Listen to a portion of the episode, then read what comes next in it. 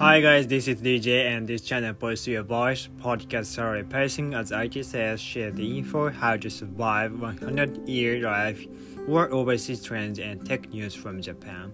So today is uh, December 2, December 2nd, 2020. It's 7:39 a.m. at the to- at the Tokyo. So how's it going, guys? I'm also doing good. And then you know, um, in this is it's almost end of the year, so it's uh, the Happy New Year has already set. So um, in these days, um, you know, like Amazon or Walmart or or or other, you know, merchants or e- e-commerce has started to share the info um, Black Monday or Cyber Monday and Thanksgiving Day, and it it's it was huge sales in the EC market. And then what did you buy that or you know what do you think?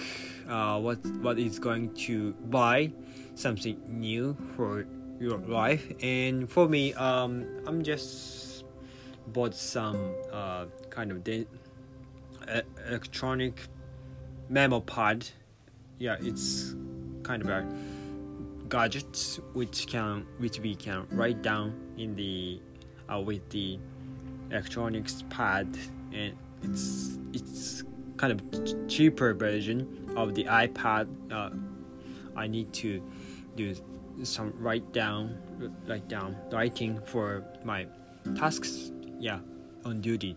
So what did you buy that uh, new iPhone or Samsung phone or kind of smartphone or Apple Watch, AirPods, or other gadgets like new speakers. Yeah, it's really so many, so many gadgets we want that.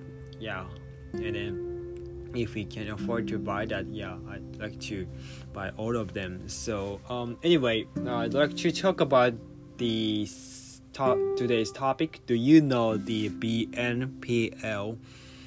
Do you know the BNPL? Which means buy now, pay later.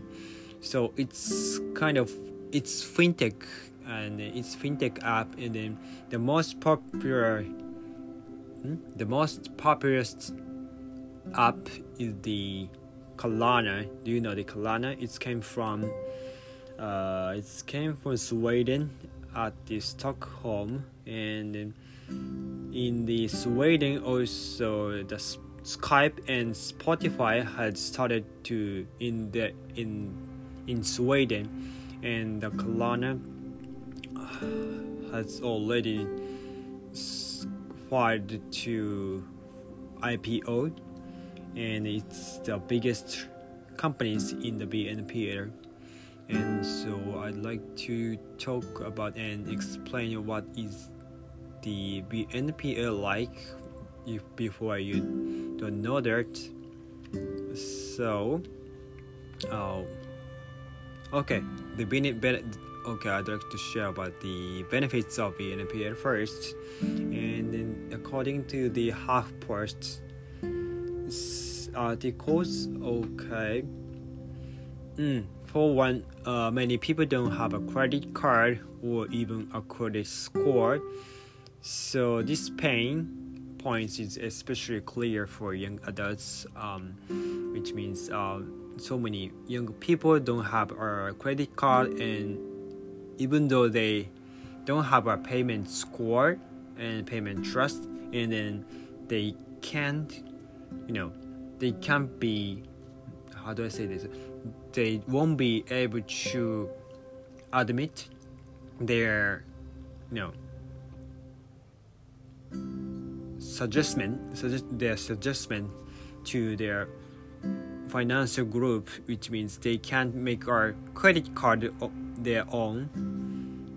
So, in in this situation, the BNPL can yeah make a kind of credit card, and then they can they don't they can't afford to buy something right now but they can pay later by using BNPL app so they said they said many have many have sizable student loan debts.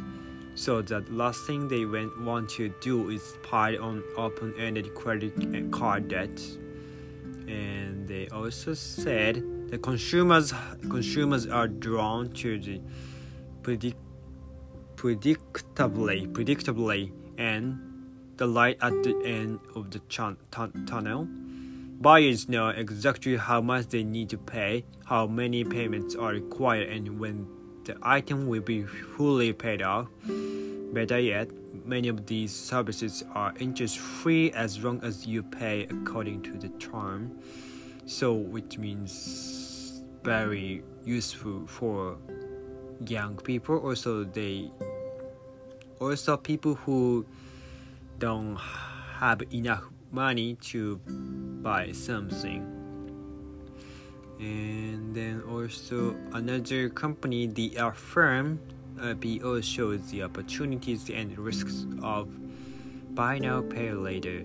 Okay, and then they need to be restricted by some law, and then if the young people uh, use too use too much with BNPL, they are going to be bankrupt, uh, personal bankrupt. So they need to be more careful, and then they should, they should, hmm, they should set their limit, kind of limit.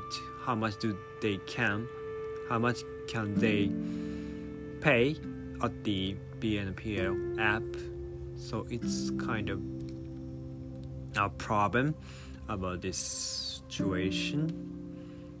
Okay, and oh, or oh, sorry, I forgot to explain about the about the transaction how it works. Okay, for customers, and they get to spread payments across weekly or monthly installments with little or no interest. And for merchants, they get higher conversion rates and fewer abandoned cards. And this one, um, for BNPL firms, get paid up some percent of merchant revenue for facilitating the transactions and how that how they works. So, if you want to something new in the EC market like Amazon or eBay, whatever, but uh, there are so many ways to pay. And then if you if you know about the some you know minor payments and then if, and then you would like to pay with your favorite payment but but in the EC in, in some EC market or EC services don't don't admit the your don't admit what your pay your, your favorite payment so which means they won't buy anything in your EC EC side. So that's why BNPL uh, go went to the boom in in these days so if you don't know that the what BNPL like is like so you need to check it out after this podcast. So uh, yeah, and uh, as I said, a lot of BNPL companies has uh, IPO in this in this pandemic, and I I've found another BNPL companies which they says Lime Pay, okay, Lime, Lime Pay a more flexible merchant focused payment platform. Okay, this is for merchants and enterprise for enterprise one. So, okay, I'm gonna check about this one after this episode. So that is all for today. Thank you for listening every day and please follow me if you like. Have a great day.